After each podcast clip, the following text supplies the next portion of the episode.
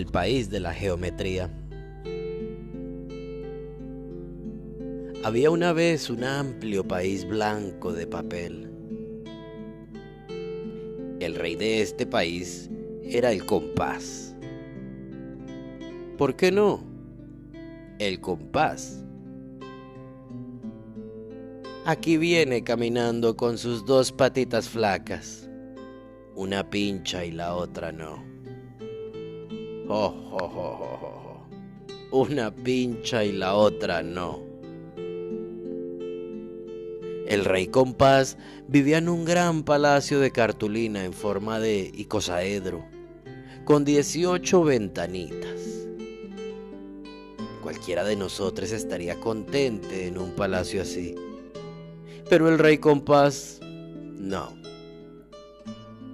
Estaba siempre triste y preocupado porque para ser feliz y rey completo le faltaba encontrar a la famosa flor redonda.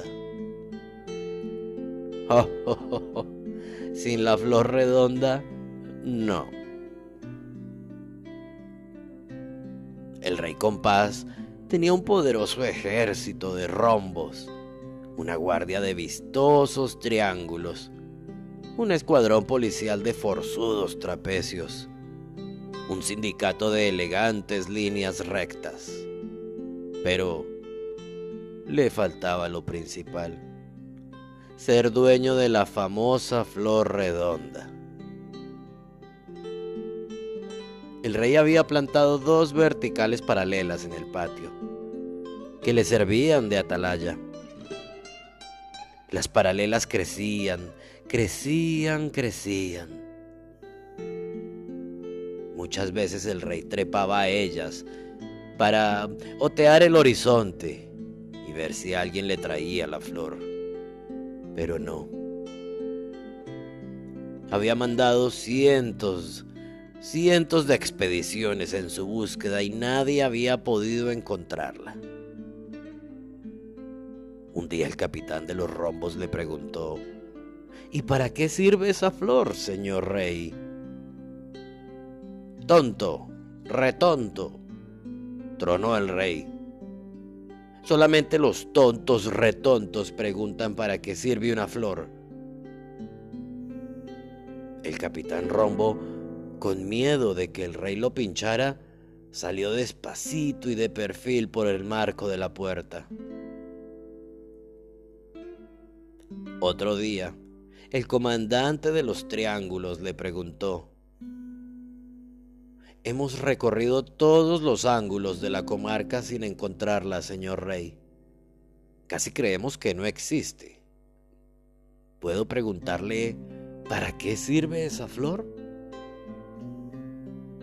Tonto, retonto, tronó el rey.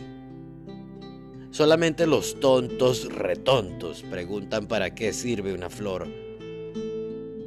El comandante de los triángulos temeroso de que el rey lo pinchara, salió despacito y de perfil por una de las 18 ventanas del palacio.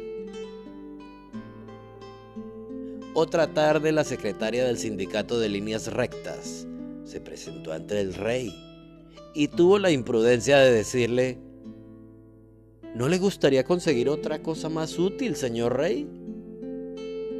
Porque al fin y al cabo, ¿para qué sirve una flor?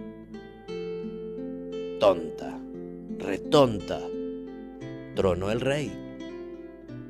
Solamente las tontas retontas preguntan para qué sirve una flor. La pobre señorita Línea, temerosa de que el rey la pinchara, se escurrió por un agujerito del piso. Poco después llegaron los trapecios, maltrechos y melancólicos después de una larga expedición. ¿Y encontraron a la flor redonda? les preguntó el rey, impaciente. Ni rastros, Majestad. ¿Y qué diablos encontraron? Cubitos de hielo, tres dados, una regla y una cajita. Harto, estoy harto de ángulos y rectas y puntos. Sois todos unos cuadrados. Este insulto ofendió mucho a los trapecios. Estoy harto y amargado. Quiero encontrar a la famosa flor redonda. Y todos tuvieron que corear la canción que ya era el himno de la comarca. Sin la flor redonda no. Oh, oh, oh, Los súbditos del rey, para distraerlo, decidieron organizar un partido de fútbol.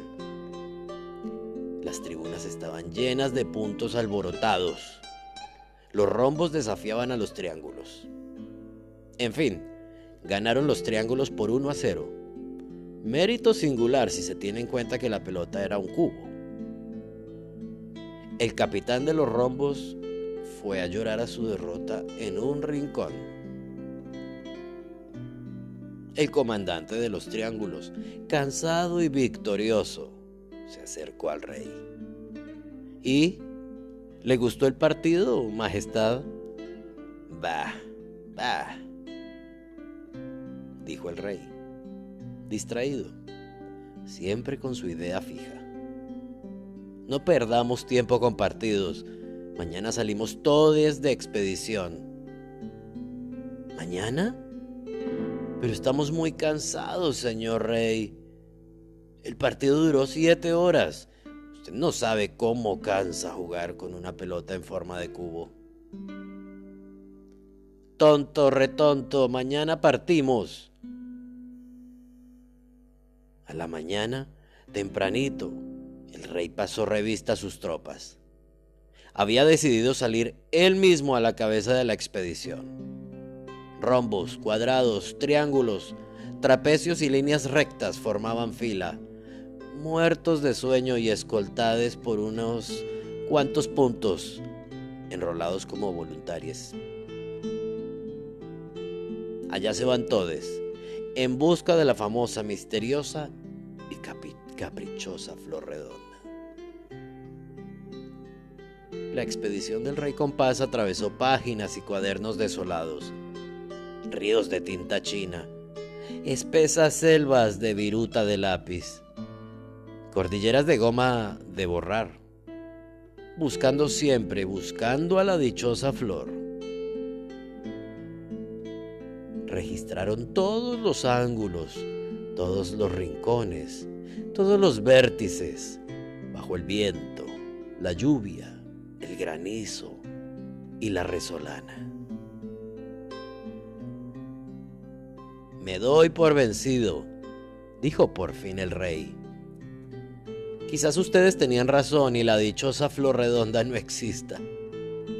Quizás no era tan retonto como yo pensaba. Volvamos a casita. Cuando volvieron, el rey se encerró en su cuarto, espantosamente triste y amargado. Al rato entró la señora Línea a llevarle la sopita de tiza y se preocupó mucho al verle tan triste. Señor rey, le dijo para consolarlo, ¿no sabe usted que siempre es mejor cantar y bailar que amargarse? Cuando la señorita Línea se hubo deslizado por debajo de la puerta, el rey, que no era sordo a los consejitos, dijo, y bueno, Probemos. La, la, la, la, la. Y cantó. Y bailó un poquito. Y bueno, bailando, bailando, bailando, descubrió, sorprendido, y había dibujado una hermosa flor redonda sobre el piso de su cuarto. Y siguió bailando hasta dibujar flores y más flores redondas que pronto se convirtieron en un jardín. Y la flor la dibujó.